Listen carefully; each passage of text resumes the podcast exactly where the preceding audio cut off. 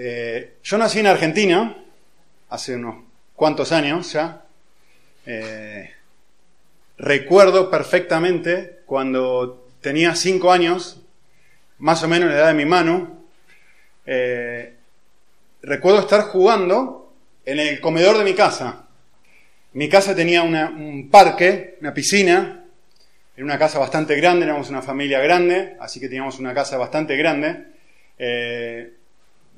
La piscina que siempre disfrutábamos de pequeñitos. Atrás había como una especie de caseta o nosotros en Argentina decimos quincho, que es un lugar que tiene donde tú puedes poner tu barbacoa y tienes un trastero, tienes eh, un lugar para comer, asado, obviamente. Eh, y el comedor de nuestra casa justamente daba hacia, hacia el parque, hacia el jardín y hacia la piscina. Y a mí me encantaba de pequeño, pues ponerme a jugar a los legos en, eh, la mesa de mi casa. Y, nunca me voy a olvidar esto. Una vez, varias veces de hecho, era el domingo a la mañana, que es tradición en Argentina, uno el los domingos a mediodía uno come un asado. ¿sí? Yo no sé qué es tradición aquí, si comer pescadito o lo que sea, pero en Argentina normalmente todos los domingos se comen asado. Y yo recuerdo que mi padre pasaba caminando desde la entrada de la casa, pasaba por el comedor con una bolsa muy grande de carbón, se iba a esta caseta, a este quincho, y a las dos horas volvía y traía una bandeja llena de carne, chorizo y todo, delicioso. Y yo lo veía pasar y al rato lo veía volver con la carne. Iba con el carbón, volvía con la carne. Iba con el carbón, volvía con la carne. Entonces yo concluía que el carbón se transformaba en carne. Y algunas porciones se transformaban en vacío, otras se transformaban en chorizo. esa era mi conclusión de pequeño. Entonces, eh, yo, no, evidentemente, mi cerebro y mi ingenuidad no daba para tanto. Pero esa era mi conclusión, pequeña mi, el estar, el no poder comprender algo tan simple como cómo se hace un asado, no dejaba, no me robaba del privilegio de poder disfrutar del asado. ¿Sí? Hay muchas cosas en nuestra vida que no podemos comprender y sin embargo, eso no nos impide disfrutar de ellas. Por ejemplo, cómo hace un aparato extrema, pesadísimo, toneladas de peso, para elevarse en el aire con un motor y con algo que le tirás un, un fosforito y podría explotar, ¿no? Y llevarte de un país a otro. Sin embargo, aunque yo sé que muchos de ustedes no podrían explicar físicamente cómo se produce ese fenómeno, creo que todos los que hemos estado aquí alguna vez nos hemos subido un avión, ¿sí o no? disfrutamos de el privilegio de ciertas cosas, aunque no entendemos en su plenitud cómo funcionan. ¿Sí? ¿Por qué? Porque tenemos un cerebro limitado, pequeño, y que puede comprender una determinada cantidad de cosas. ¿Sí? Hoy vamos a hablar acerca de la Trinidad. Y evidentemente es un concepto extremadamente difícil de poder explicar, mucho más de poder entender. ¿Sí? Entonces, yo quisiera hacer algo. Ustedes tienen en su bosquejito ahí. Eh, quisiera hablar, antes de hablar de la Trinidad, quisiera hablar de tres tipos de afirmaciones que uno podría hacer respecto a cualquier cosa. ¿Sí? Eh, en primer lugar, uno podría hablar de afirmaciones que son racionales. Es decir, que son consecuentes con la razón. Ejemplo, 2 más 2, ¿cuánto es? 4. Eso es una afirmación racional. Cualquiera puede analizarla y decir, esto, a ver, tengo dos caramelos, le sumo otros dos caramelos, me da cuatro caramelos. Tiene sentido, es consecuente con la razón. ¿sí? Eso es una afirmación racional. Perfecto, muy simple. Muy bien. Segundo lugar, hay afirmaciones que son irracionales, es decir, que son contrarias a la razón. 2 más 2 es 5. Pues si uno razona un poco, se va a dar cuenta que eso es contrario a la razón. ¿Sí? Evidentemente hay un montón de, afirmaciones así que se podrían hacer. Vale. Pero también hay afirmaciones que son suprarracionales, que es decir, que están por encima de la razón, por encima de mi capacidad de poder entender lo que está sucediendo, como cuando yo era chiquito mirando el asado. Por supuesto lo que yo dije parecía irracional, pero ¿por qué? Porque yo no lo podía entender. Eso no significa que eso no fuera algo que de alguna manera tenía una explicación.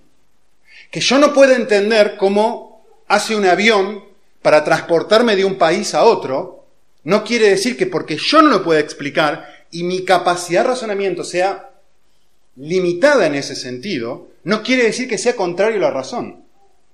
Está por encima de mi capacidad de entendimiento. Y así hay un millón de verdades que podíamos hablar. Por supuesto que hay, por eso vamos a la facultad y hay expertos en cada área, ¿no? Uno que es experto en medicina y te metes en la medicina, y uno que es experto en el estómago que ni se mete en el ojo. Pero tú, no eras médico, sí, sí, pero eso no es especialidad, no sé nada del ojo. Pero no estudiaste el ojo, sí, sí, sí, pero lo que yo sé es esto del ojo. Y hay un dentista, y hay un odontólogo, no sé cómo se dice aquí, etc. ¿Se entiende, no? Muy bien hay verdades que puede ser que yo entienda con el tiempo, hay verdades que nunca voy a entender, eh, y Dios se ha revelado, nos ha revelado cosas que son racionales, pero también nos ha revelado cosas que son racionales, que van por encima de nuestra capacidad de poder entenderlo. Hay un pasaje que, bueno, ejemplo, me gusta esto, piensen en este perrito que les puse ahí en la pantalla.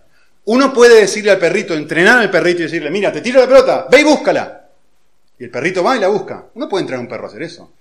Iba a poner un ejemplo de, entrenar al perrito a buscar el diario todas las mañanas. Y, después me di cuenta y digo, pero no existe, el diario no existe más. El diario está en internet ahora. Eh, no, se entrena a los perros, ¿se acuerdan, no? Los que tienen canas como yo, que uno entrenaba a los perritos que tiraban el diario en la puerta de la casa y el perrito iba y te lo buscaba, ¿no? Bueno, eso ya no existe, obviamente. Mirá, se están riendo, no saben ni qué es eso. Eh, los diarios antes eran de papel, ¿eh? Les cuento, para los que son más jóvenes. Eh, no, venían en digitalizados. Y vos entrenabas a tu perrito a ir a buscar. Se puede hacer y uno dice, wow, qué inteligente el perrito. Pero al perrito no le podés enseñar cuánto es 2 más 2. Su cerebro es mucho más pequeño y tiene mucha menos habilidad y capacidad que el mío. Es suprarracional, está por encima de su capacidad de razonamiento, de poder entender ciertas cosas. ¿Sí? Me gusta mucho este pasaje que dice Romanos 11:33. Dice, ahora pensemos en Dios. O la profundidad de las riquezas y de la sabiduría y del conocimiento de Dios. Miren esta palabra, traten de, de meditar en su etimología. Insondable. Insondables son tus juicios, inexcrutables son tus caminos. ¿Quién puede ser capaz de conocer la mente del Señor? Por supuesto, le di el pasaje es, hay millones de cosas que no puedo saber de Dios. Dios está mucho... Mi mente pequeñita es imposible, no puede, nunca jamás va a captar todo lo que es Dios. De hecho, Juan 17 dice que la eternidad se trata de qué? De conocerlo a Él. Es decir, que ni una eternidad es suficiente para que yo tenga la capacidad de decir, ah, ahora voy empezando a entender cómo es Dios. ¿Sí? Vale. Esto, quiero hacer un stop acá por un momento. Esto no debería sorprendernos. miren esto. Yo quiero que piensen, estamos tratando de entender cómo es Dios, ¿no? Vamos a hacer otra cosa. Vamos a tratar de entender en tres minutos cómo es el ser humano. ¿Cómo, cómo somos nosotros? ¿Saben cuántas teorías hay respecto a cómo es el ser humano?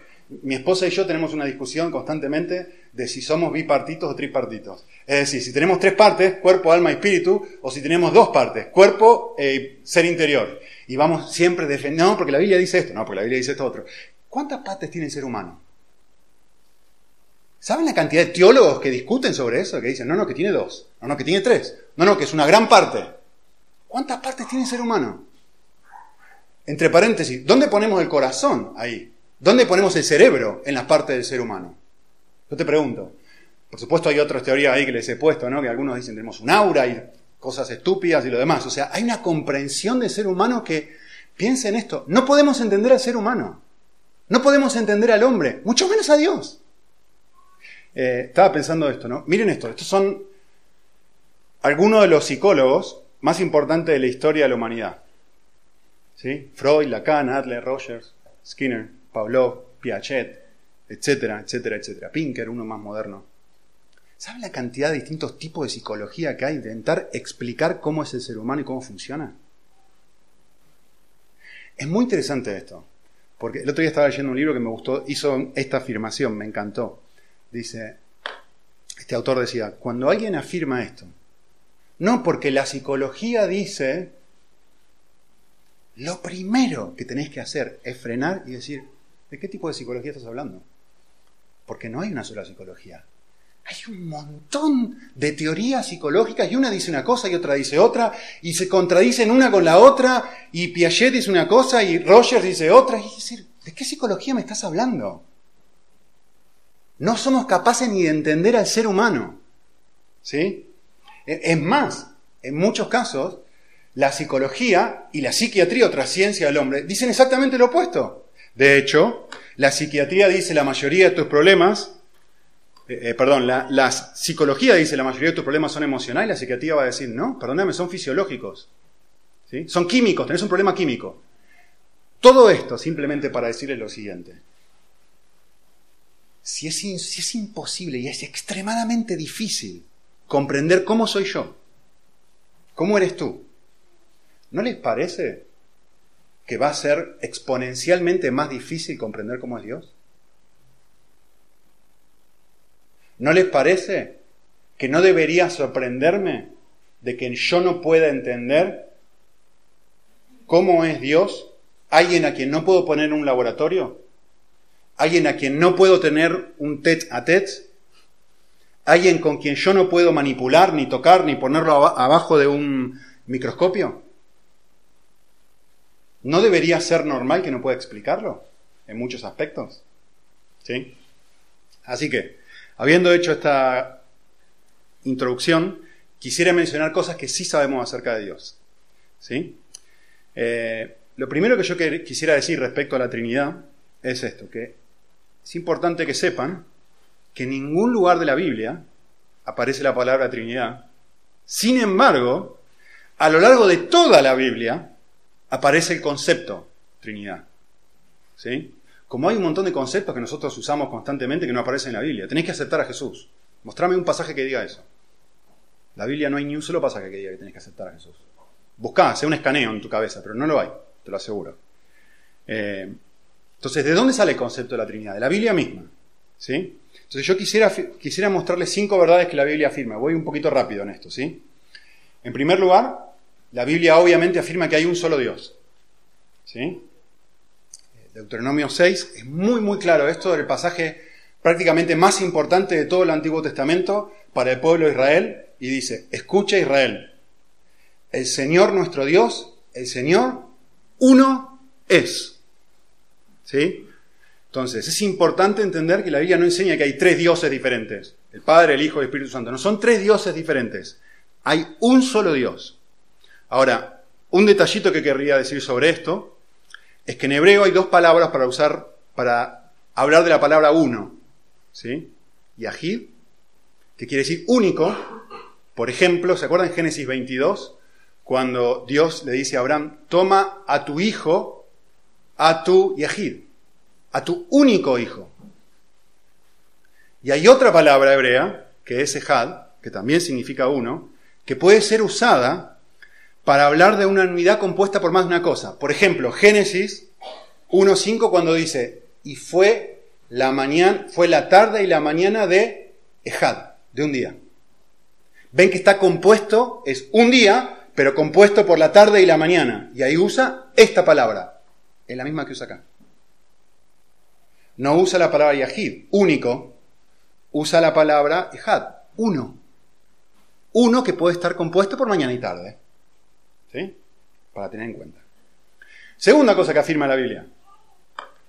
La Biblia afirma que tanto el Padre como el Hijo como el Espíritu Santo son Dios. Yo sé que esto lo tienen en su bosquejo, así que voy muy rapidito. Eh, en el Antiguo Testamento se afirma muy claramente la divinidad del Padre, y nadie va a discutir esto, ¿sí? Tienen sus pasajes, Génesis 1.1 ahí les puse, hay un montón. El Antiguo Testamento también afirma la divinidad del Hijo. Les puse dos. Hay muchos más, ¿eh? yo puse dos porque son los dos que más me gustan. Miren esto. Dice Isaías 9:6. Porque un niño nos ha nacido, un hijo nos ha sido dado. Ahora, miren cómo describe a este niño el pasaje. La soberanía, está escribiendo como soberano, la soberanía reposará sobre sus hombros y su nombre será admirable. ¿Cómo será su nombre? Consejero. ¿Cómo será su nombre? Dios.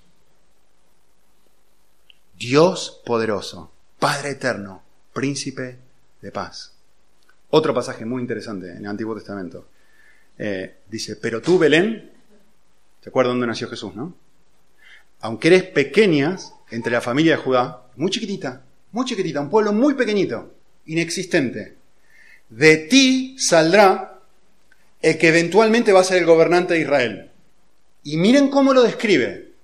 Dice, sus orígenes, los orígenes de él, son desde los tiempos antiguos. Explicación, ¿qué quiere decir de los tiempos antiguos? Desde los días de eternidad, es eterno. ¿Cómo describe este pasaje a este gobernante de Israel? Miren qué loco, ¿no? El pasaje es contradictorio. Si lo piensan un segundo, es un pasaje contradictorio. El pasaje está diciendo, van a ser uno que es eterno. Ah. Van a ser uno que va a gobernar, que va, pero que vive desde siempre. ¿Verdad? Súper racional. Uno lee eso y se empieza a rascar la cabeza y dice, ¿cómo, ¿cómo va a decir semejante locura? ¿Cómo va a decir que va a salir uno de ahí que vivía desde siempre? ¿Entienden? Supra racional. Hoy lo entendemos porque tenemos más información. Pero en ese momento la gente se rascaba la cabeza y decía, es que no, me, que no entiendo. ¿Cómo funciona esto? No entiendo. Vale. Eh, por supuesto, el Antiguo Testamento también afirma la, la, la deidad del, Espíritu Santo. El Nuevo Testamento también afirma la deidad del Padre y del Hijo, y les puse algunos versículos, uno muy conocido, en el principio existía el verbo, está hablando de, Cristo, y Cristo o el verbo estaba con Dios y el verbo. Miren este. Juan 8. Jesús les dijo, en verdad, en verdad os digo. Y, miren qué verdad súper racional. Esto, esto es una locura si uno lo piensa. Abraham, que vivió dos mil años antes de Cristo, dos mil, ¿eh? dos mil años antes de Jesús, les dice, les quiero decir una cosa, antes de que Abraham naciera, yo ya existía. Es una afirmación, una locura lo que está diciendo Jesús. Y agarraban piedras para tirárselas. Miren lo que dice el autor de Hebreos.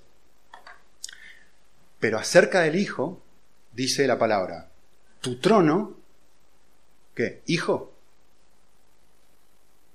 tu trono, oh Dios, está hablando del Hijo, es por los siglos de los siglos y tu cetro es un cetro de equidad. Ojalá tuviera tiempo para explicar esto, pero no lo tengo. Lo ven en el pasaje, ¿no? Del Hijo dice esto, es tu trono y tú eres Dios. ¿Sí? Entonces la Biblia claramente afirma la deidad de Jesús y obviamente la deidad del, Espíritu Santo. Le puse el pasaje en... Uno más. Bien, Tercer cosa que quisiera decir respecto a, la, a qué dice la Biblia. Y acá voy a acampar un ratito. La Biblia dice que el Padre, el Hijo y el Espíritu Santo son diferentes entre sí. Quiero que vean algo. ¿Quiénes son esos dos personajes que se colaron ahí? Por ahí los conocen de algún lado. Lo, importante no son las dos caras, lo importante es lo que está detrás de esas dos caras. Lo que está detrás de esas dos caras es el río Jordán. ¿Sí? Para los que no saben, estuvimos en Israel la semana pasada. Eh, y eso que está ahí es el lugar tradicional donde supuestamente Jesús fue bautizado. ¿Sí? Eh, y es muy interesante. Quiero que miren el pasaje rápidamente, donde habla en el momento de bautismo. Dice, después de ser bautizado, Jesús salió del agua en teoría detrás de la cabeza de Juan Pablo y David, eh, y dice, inmediatamente, o sea, acá está presente Jesús. ¿sí? Los cielos se abren y hay una paloma que desciende, que es el Espíritu Santo. Miren, alguien distinto a Jesús. ¿sí? Y aquí se oye una voz de los cielos que decía, este es mi hijo. Entonces tenemos Jesús físicamente, una paloma, una voz que es la voz del Padre que dice, este es mi hijo. ¿Ven? Son diferentes entre sí. Un Dios, pero diferentes entre sí. Y uno empieza a rascarse y decir, ¿cómo funciona esto? No sé cómo funciona un avión. ¿Cómo funciona tu cuerpo? ¿Cuántas partes tiene? ¿Quién tiene razón en psicología? Hay un montón de cosas que no entendemos, pero hay un montón de cosas que nos han sido reveladas. ¿Sí? Que podemos disfrutarla, aunque no podamos entenderla. ¿Sí? Entonces no son modos de ser, no es que un ratito es Espíritu Santo y un ratito es Dios, un ratito es Dios Padre y un ratito es Dios Hijo. Acá claramente el pasaje dice, los tres a la vez están en un mismo momento, los tres son uno y los tres son distintos. Hay una distinción entre ellos y vamos a trabajar un poquito en qué es esa distinción. ¿Sí? Eh, muy bien. Cuarta cosa, la Biblia afirma que el Padre, el Hijo y el Espíritu Santo se relacionan entre sí, y esta es la clave. ¿Sí? Tres pasajes cortitos. Primero, Mateo 11. Miren lo que dice la Biblia. Todas las cosas me han sido entregadas por mi Padre. Y miren esto. El Padre conoce al Hijo y le muestra cosas. Hay una relación acá, en donde Dios Padre se conoce con el Dios Hijo y, se dialogan. Se muestran cosas entre ellos. Dice mm, Juan 5:20. Sí, un Dios, pero notemos algo. El Padre ama al Hijo y el Hijo ama al Padre. Hay una relación acá. Es la esencia de toda la relación. Amor. ¿Sí? ¿Ven que se relacionan entre sí? Miren esto, Juan 17, ya lo he citado. Y ahora glorifícame tú junto con la gloria que tenía contigo antes que el mundo existiese. Es decir, miren, hay algo, está el Padre y yo estoy contigo. Ahí. Y hay algo que compartíamos. Gloria, voy a explicar esto en un segundo. Esto tiene enormes implicaciones. Algo dije hace un par de semanas cuando prediqué en nuestra iglesia, pero lo, voy a volver a decir acá, rapidito, y explicar. Dios no necesita que yo le glorifique. Dios quiere compartir su gloria, que es muy distinto. Quiero que piensen en la idea. Les puse ahí un, se ve un poquito más eh, bajo, pero se los puse a propósito. Dios no necesita que yo le glorifique para entonces estar feliz. Está buscando que todo el mundo, deme gloria, deme, y entonces cuando ustedes me den gloria, yo voy a ser feliz. No, no, no. Dios quiere compartir su gloria porque cuando Él comparte quién es Él, entonces yo soy feliz. ¿Qué quiero decir con esto? Muy importante entender esto. ¿eh? Eh, hoy a la mañana me estaba duchando y, me acordé algo. Mi esposa está con los niños, buenísimo, porque a ella no le gusta que comparta estas cosas. Así que después me va a dar con la varita. Em, me estaba acordando del día en que nosotros nos casamos. Cuando nosotros nos casamos, fue una, una etapa muy difícil en nuestra vida. Mi hermano falleció dos semanas antes del día de nuestro casamiento, mi hermano mayor. Así que fue un tiempo muy, emocionalmente muy difícil. Eh, y todavía recuerdo, como si fuera, como si estuviera viendo ahora, que lo estoy mirando a ustedes en una iglesia medianamente parecida a esta, eh, todavía recuerdo a mi esposa entrando con la canción que habíamos elegido para entrar, y ella toda vestida de blanco. Estaba repleto de gente, repleto de gente. Y, yo estaba parado, o de pie, como se dice aquí, delante, mirándola a ella, y lo único que yo podía hacer era concentrarme en ella. La miraba y le decía esto, estás. Por supuesto ella veía mi voz nada más, ¿no? O sea, veía mis labios. Decía, estás hermosa, estás hermosa. Y ella venía caminando para mí el mundo se podía haber caído. Yo estaba absolutamente embelesado con mi mujer. No había nadie ni nada más importante que ella. Esto, esta es la manera en la que muchos teólogos suelen definir la Trinidad. Y es precioso. El Padre ama al Hijo. Y el Hijo ama al Padre. Y se miran mutuamente, ¿saben cómo describen los teólogos a, la Trinidad? Como una danza. Yo no sé si es tradición acá en España, ya aprenderé en tu casamiento.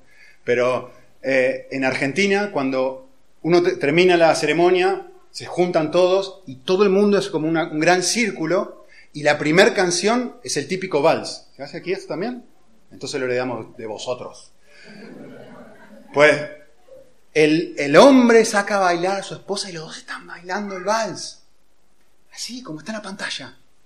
Y, y yo estaba mirando a mi esposa y ella me estaba mirando a mí. Y era ella y yo y el mundo no existía. Y Nico ama a Ani, ama a Nico. Y estábamos así completamente embelesados en una danza. En un amor perfecto. En un amor donde el mundo se podría venir abajo. Y la Biblia describe a Dios la relación intratrinitaria dentro de la Trinidad, dentro de sí mismo, del Padre con el Hijo, de Espíritu con el Hijo, etc., como esa danza perfecta, en donde no hay necesidad de nada ni de nadie. ¿Por qué? Porque el Hijo, porque Dios, porque el Padre está satisfecho con el Hijo y el Hijo está satisfecho con el Padre, y como dice el pasaje que acabo de leer recién, se aman. Y la vida cristiana se trata, y ahí va, la vida cristiana se trata de una invitación a esta danza, en donde, el, donde, donde Dios te hace partícipe y empezás a danzar con Él, y empezás a estar embelesado con Él, y empezás a apreciar la belleza que el Hijo aprecia del Padre y que el Padre aprecia del Hijo, y de repente empezás a contagiarte de eso. Y decís, wow, y empezás a ver lo bello, atractivo, precioso, y, todo el resto de cosas empiezan a perder valor. Todo el resto de cosas dejan de tener su peso, dejan de tener peso, dejan de enredarte, dejan de atraparte. Y empezás a danzar con Dios. En lo que Él ha estado haciendo desde la eternidad y continuará haciendo por la eternidad. Por eso es lo que les dije ahí arriba. Dios no necesita a mí, ay, por favor que alguien diga, no, no, no, Dios ya está embelesado con su Hijo. Y el Hijo está embelesado con el Padre. No necesita, Él quiere invitarme a esto. Y cuando yo me uno a esta danza, de repente sucede lo que dijo Jesús, que vamos a citar al final del mensaje. Vuestro, ¿para qué les hablé todas estas cosas? Para que vuestro gozo sea completo. Para que mi gozo esté en vosotros y vuestro gozo sea completo. Eso es la vida cristiana. Es una invitación, una danza con el Padre. Eh, estaba leyendo, pensando en un. Estaba leyendo Génesis y, me llamó muchísimo la atención esto. Hay pocas verdades más autoevidentes que la primera frase, miren qué curioso, ¿no? Que la primera frase que Dios afirma después de crear al hombre. No sé si prestaron atención a eso. Es lo primero que Dios dice. Lo primero que Dios dice es, no es bueno que el hombre esté solo. Les dije que estuvimos en Israel, ¿no? Una cosa que íbamos diciendo a lo largo de todo el viaje es esto. Estábamos teníamos una, una camioneta donde estamos todos, camionetas se dice. Una furgoneta. Una furgoneta donde estábamos todos, éramos ocho y estábamos todos ahí. Y a medida que iba pasando el viaje íbamos yendo a distintos lugares, lugares preciosos, ¿eh? muy lindos. El lugar donde estuvo Cristo, etc. Fuimos al Mar de Galilea, Jerusalén, etc. Mil lugares diferentes. Y, todos, ¿eh? todos los que estamos ahí decíamos lo mismo. La razón por la que esto es tan lindo y lo estamos disfrutando tanto, ¿saben qué? ¿Qué fue? La compañía. Si hubiera venido solo a este lugar, hubiera sido tan aburrido. No, no, hubiera tenido sentido venir y visitar este lugar solo. La compañía es lo que hace diferente. Si estás preso en una cárcel el mayor castigo que te pueden hacer, ¿qué es? ¿Pegarte? ¿Torturarte? El peor castigo que te pueden hacer es ponerte solo. Eso es lo que hacen con alguien que no pueden dominar. Lo ponen en una celda de aislamiento y lo dejan solito consigo mismo. Y es horrible. La peor de las torturas, dejarte solo, sin nada, sin móvil. Marisol sin móvil, Marisol, Mariló sin móvil, imagínate. Porque te veo, ¿qué va a hacer? Sin móvil, sin internet, sin Facebook, sin Twitter, sin Instagram. Solo, solito contigo mismo. leí una frase de Keller que está muy buena. Escuchen esto, ¿eh? él dijo esto. Dijo, Adán no estaba incompleto porque era imperfecto. Adán estaba incompleto porque era como Dios. Ah, utilicen su cerebro un minutito. ¿Qué habrá querido decir este hombre? Adán no estaba incompleto porque era imperfecto. Adán estaba incompleto porque era como Dios. Necesitaba alguien con quien compartir. No es bueno que esté como solo. Para ningún ser humano es bueno estar solo. Hay algo dentro de mi corazón que desesperadamente necesita a otros. ¿Sí? Tu corazón necesita eso. ¿Por qué? Porque fuiste creado a imagen de un Dios trino, que se relaciona. ¿Sí? Pregunta, ¿por qué buscas afecto, amor, aprecio? ¿Por qué luchas con agradar a la gente? ¿Quién no lucha con esto? La respuesta a esto es muy simple, porque soy como Dios. Soy como Él, necesito amar y ser amado. Necesito agradar y ser agradado. Necesito servir y ser servido. ¿Sí? Estoy hecho a su imagen. Eso es lo que un Dios trino ha estado haciendo por la eternidad. Amándose, sirviéndose, agradándose a sí mismo dentro de las tres personas de la Trinidad. ¿Por qué está eso ahí? Porque yo soy como Él. Fui hecho a su imagen. El problema es que busco el lugar equivocado. El problema es que voy a danzar y voy a buscar llenar el corazón donde no lo puedo llenar. Y me resisto a danzar con Dios y voy en busca de otras cosas que satisfagan mi anhelo. Y cuando eso sucede, mi corazón termina vacío. Muy bien. Quinto punto, último. La Biblia habla en conjunto del Padre, del Hijo y del Espíritu Santo. Y por lo tanto, afirma implícitamente su igualdad. No voy a mirar los pasajes porque son un montón, ustedes lo tienen en sus bosquejos, pero noten, solamente quiero que noten el orden de cómo la Biblia desordena la Trinidad. Miren, en distintos pasajes hablan del Padre, del Hijo y del Espíritu Santo. Y en otros pasajes hablan del Padre, del Espíritu Santo y del Hijo. Y en otros hablan del Hijo, del Padre y del Espíritu Santo. Y en otros hablan del Hijo, del Espíritu Santo y del Padre. Y en otros hablan del Espíritu Santo, del Hijo y del Padre y en otros hablan del Espíritu Santo, del Padre y del Hijo. Todas las combinaciones posibles están en la Biblia. Por lo tanto, la Biblia constantemente, implícitamente me están diciendo, este orden intercambiable indican la igualdad que tienen. ¿Sí? Entre paréntesis, uno de los pasajes más conocidos de la Biblia. Id y haced discípulos a todas las naciones, bautizándolos en los nombres del Padre, del Hijo y del Espíritu Santo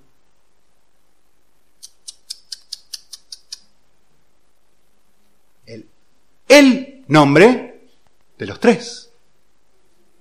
Un nombre, no tres. ¿No le resulta curioso? En el nombre del Padre los unifica. Es más, lean cómo termina la Gran Comisión. La Gran Comisión termina, y he aquí, yo estoy con vosotros todos los días del fin del mundo. ¿Quién es yo en el contexto? Jesús. Teológicamente, a ver, estudiante de la Biblia, ¿Quién está con nosotros todos los días del fin del mundo? Jesús, el Espíritu Santo. Sin embargo, Jesús dice, yo estoy con... Se iguala. Pablo lo hace y lo explica claramente en Romanos. Dice, vosotros no estáis en la carne, sino en el Espíritu. Si en verdad, miren esto, el Espíritu de Dios habita en vosotros. Pero si alguno no tiene el Espíritu de, ¿quién? ¿De Dios? No, de Cristo. El tal ¿Ven cómo los iguala? los iguala. Vale, definición muy cortita de qué es la Trinidad. creemos que hay un Dios en tres personas, una sola esencia, ¿sí? Tres, no en el sentido de tres individuos distintos, sino de tres relaciones, que tienen personalidad, que se interrelacionan. Me gusta lo que dijo David Swift, él dijo esto. Dios nos manda a creer que hay una unión y que hay una distinción. Pero en cuanto a qué es esa unión o cuál es esa distinción, toda la, igual, toda la humanidad es igualmente ignorante y debe continuar así, al menos hasta el día de juicio. Por lo tanto, yo repetiré otra vez la doctrina de la Trinidad como está afirmada en la Escritura, que Dios allí, expresado en tres nombres diferentes como Padre, Hijo y Espíritu Santo, cada uno de ellos es Dios y no hay más que un Dios. Sin embargo, esta unión y distensión son un misterio para la humanidad. Como para mí era un misterio comer un asado. ¿Y todo esto para qué? Yo quisiera mencionar tres cosas. Podría decir un montón, pero no quiero seguir hablando por mucho tiempo. Quisiera darles tres implicaciones de la doctrina de la Trinidad. ¿Sí? La primera es esta. La primera es que Solamente porque creemos en la doctrina de la Trinidad, podemos tener un Dios que entiende nuestro sufrimiento. Si no fuera por esta doctrina, tu Dios no sabría lo que es sufrir. No sabría lo que es el calor, no sabría lo que es el frío, no sabría lo que es pasar hambre. Jesús pasó 40 días de hambre. No sabría, Dios no sabría lo que es ser rechazado por sus amigos. Dios no sabría lo que es ser rechazado por sus seres queridos. Dios no sabría lo que es ser malentendido. No sabría lo que es ser malinterpretado. Dios no sabría lo que es ser rechazado. Dios no sabría lo que es que hablen mal de Él y tener que callarse la boca y no decir nada. Dios no sabría lo que es el dominio propio. Dios te puede entender porque Dios sabe lo que es ser escupido. Dios sabe lo que es ser golpeado. Dios sabe lo que es ser latigado, Dios sabe lo que es la enfermedad. Dios sabe lo que es que hable mal de Él. Dios lo sabe. Entre paréntesis, Dios sabe lo que es perder un hijo. Y la única razón por la cual Dios sabe eso es porque creemos en la doctrina de la Trinidad. Si no fuera así, Dios no tendría ninguna idea de lo que es nuestro dolor. Segunda cosa.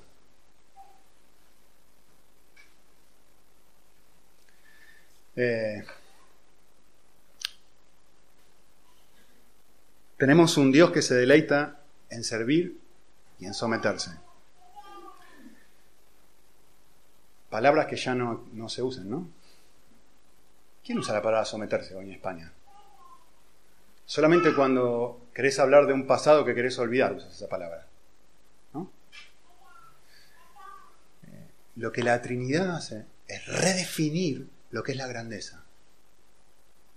Para nosotros la grandeza es lo opuesto, la grandeza es la libertad. La grandeza es ganar el balón de oro. La grandeza es ser independiente y llegar a ser un CEO de una compañía. Es tener una cuenta bancaria lo suficientemente grande que te permita hacer lo que quieras. Eso es grande. La grandeza es ser el mejor en algo. Eso es grande. Es que yo llegué a ser el mejor en algo, da igual lo que sea. ¿eh? Es que yo llegué a ser la mejor, la más bonita, la más guapa, la que corre más, la que juega mejor, el que juega mejor. Es la grandeza para nosotros es lograr lo que nadie más ha logrado.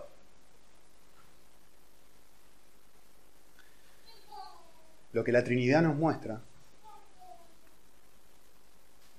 es que la grandeza es deleitarse en hacer la voluntad de otro. Miren las palabras de Jesús. Mi comida, en esto, esto es la cosa más rica para mí. Es lo que llena mi alma, es lo que llena mi estómago. Lo que realmente me causa placer a mí es hacer lo que Dios quiere. Someterme a Él. Jesús está diciendo, no hay nada que me cause más placer que hacer lo que quiere otro, con mayúscula. Eh, Eugene Peterson dice esto, nosotros tenemos otra Trinidad. Es la Trinidad de mis santos deseos, mis santas necesidades y mis santos sentimientos. y más vale que no te entrometas entre, en mis deseos, en mis necesidades o en mis sentimientos, porque vas a sentir, si no es mi puño, mi, lengua. Eh, no, voy a leer todo el pasaje, después es un poco largo y me estoy quedando sin tiempo, pero miren a Cristo, miren a Dios, cómo, Él es diferente en Filipenses 2. Un Dios que se humilla, que deja el trono, que deja todo solamente para poder servir al Padre. ¿Sí? Y la última cosa que querría decir, o implicación respecto a la Trinidad,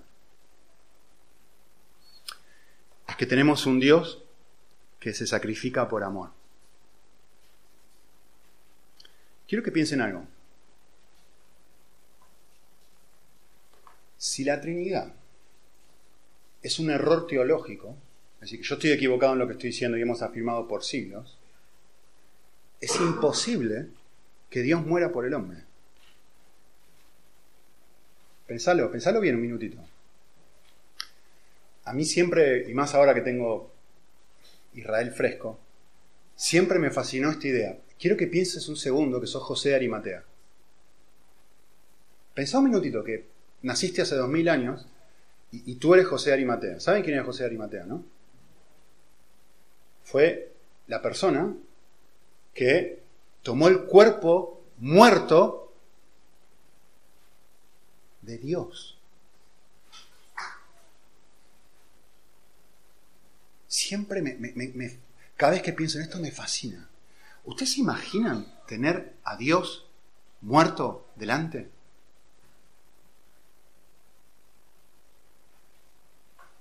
Y lo puso en una, en una tumba.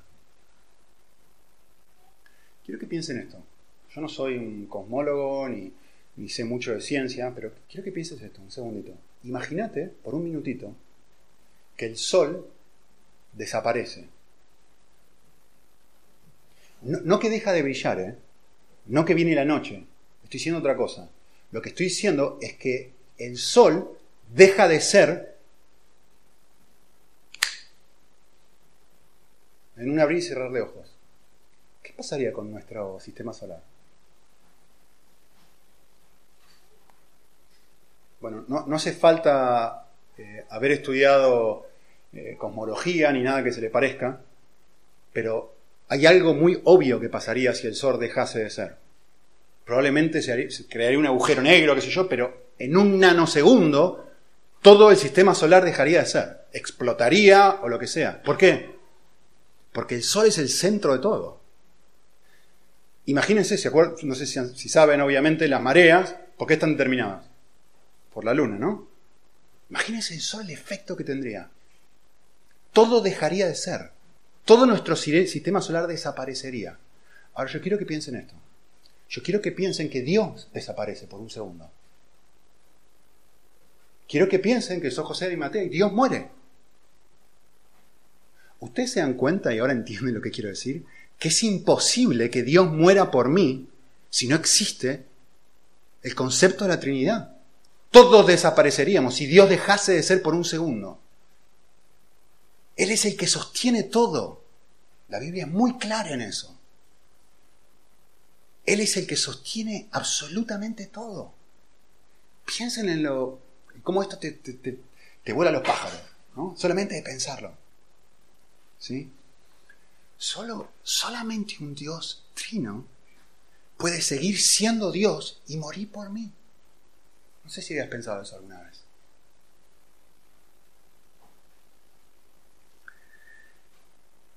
Esta semana mi esposa fue todos los días a la iglesia porque estamos preparando el campamento y se pasó un montón de horas en la iglesia.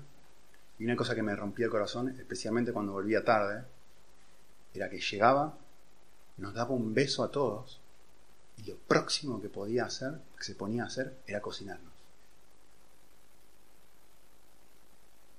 Les dije, está bien que ya no esté porque no le gusta que diga esto. Y yo estaba ahí con los niños y digo, yo no puedo creer, yo llego, cuando yo llego tarde de trabajar, lo último que quiero hacer es ponerme a servir. Es sacrificarme por amor a otros. Y mi esposa llega, llegaba a casa cada día. Y lo próximo que hacía es ver, a ver qué es lo que hay que hacer para servirnos y amarnos a todos. Cuando alguien ve un acto de amor, de sacrificio así, Yo no sé si saben esto, y lo, voy a hacer público, no diciendo el nombre, pero sí para que lo sepan. En nuestra iglesia tenemos un campamento la semana que viene, ¿no? Hay personas que han sacrificado sus vacaciones y han tomado una semana de vacaciones en su trabajo para estar toda la semana preparando el edificio para poder hacer lo que vamos a hacer la semana que viene con los niños. ¿Cómo te iría sacrificar tus vacaciones algo así? Cuando uno ve cosas así, se conmueve. Y dice, ¿cómo puede ser? ¿Cuánto amor? ¿Cuánto amor hay en un acto así? Cuando uno mira la cruz y pones a pensar en lo que Cristo hizo por ti, debería causar exactamente el mismo efecto. ¿Te pusiste a pensar por qué Jesús hizo eso? Para invitarte a una danza. Ahora, escúchenme bien, ¿eh? esto es lo último que voy a decir. Ahora no es Dios danzando. Esa foto ya no representa más a Dios danzando consigo mismo. Ahora Dios es el novio y tú eres la novia. Y la Biblia dice que por causa del sacrificio de Jesús, por causa del sacrificio que Dios mismo hizo por ti, Él te mira de la misma forma ahora. Te, misma, te mira exactamente de la misma forma en la que Él se ha mirado a sí mismo por una eternidad, con el mismo nivel de amor dice Juan. Y no tiene nada que ver contigo. No tiene nada que ver conmigo. La única razón por la cual Él hace eso es por sí mismo, es por su sacrificio. Y Él te invita a una danza en donde Él quiere que empieces a mirarte a ti como Él te mira y empieces a mirarlo a Él por lo que Él es. Y en ese descubrirlo a Él, el resultado es, te descubres a ti. Y la consecuencia de eso es, invitas a otros a la danza. Y tienes una vida transformada. Esa es la razón por la cual mi pastor en los Estados Unidos tiene una frase que es preciosa. ¿Saben lo que él decía? Él decía esto. Si no existiera, o si la doctrina de la Trinidad no fuera verdad, él decía, yo sería ateo. ¿Oramos? Minuto.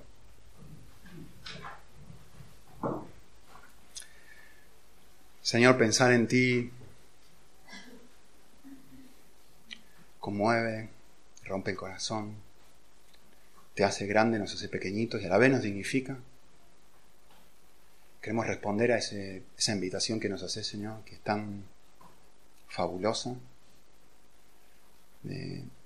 justamente por medio de tu espíritu tener una relación contigo y una intimidad y una cercanía imposible de, duplicar. Eh, no, se puede hacer una fotocopia de esto. O se tiene o no se tiene. Podemos ser religiosos, venir a la iglesia, eh, podemos ser mimos e intentar reproducir la parte externa de esto, pero estar, danzando contigo y, conocerte y verte cara a cara y ver el deleite y percibir el aprecio, el gozo y la alegría que hay en tu presencia, eso, eso realmente eh, no es duplicable. Así que te pedimos que ores en nuestro corazón para que podamos apreciarte más y más descubrirte, entenderte con nuestras limitaciones eh, y vivir a la luz de, quién eres tú y cómo nos has hecho. Que esto nos transforme y nos ayude a amarte a ti y amar a otros. En tu nombre, Señor.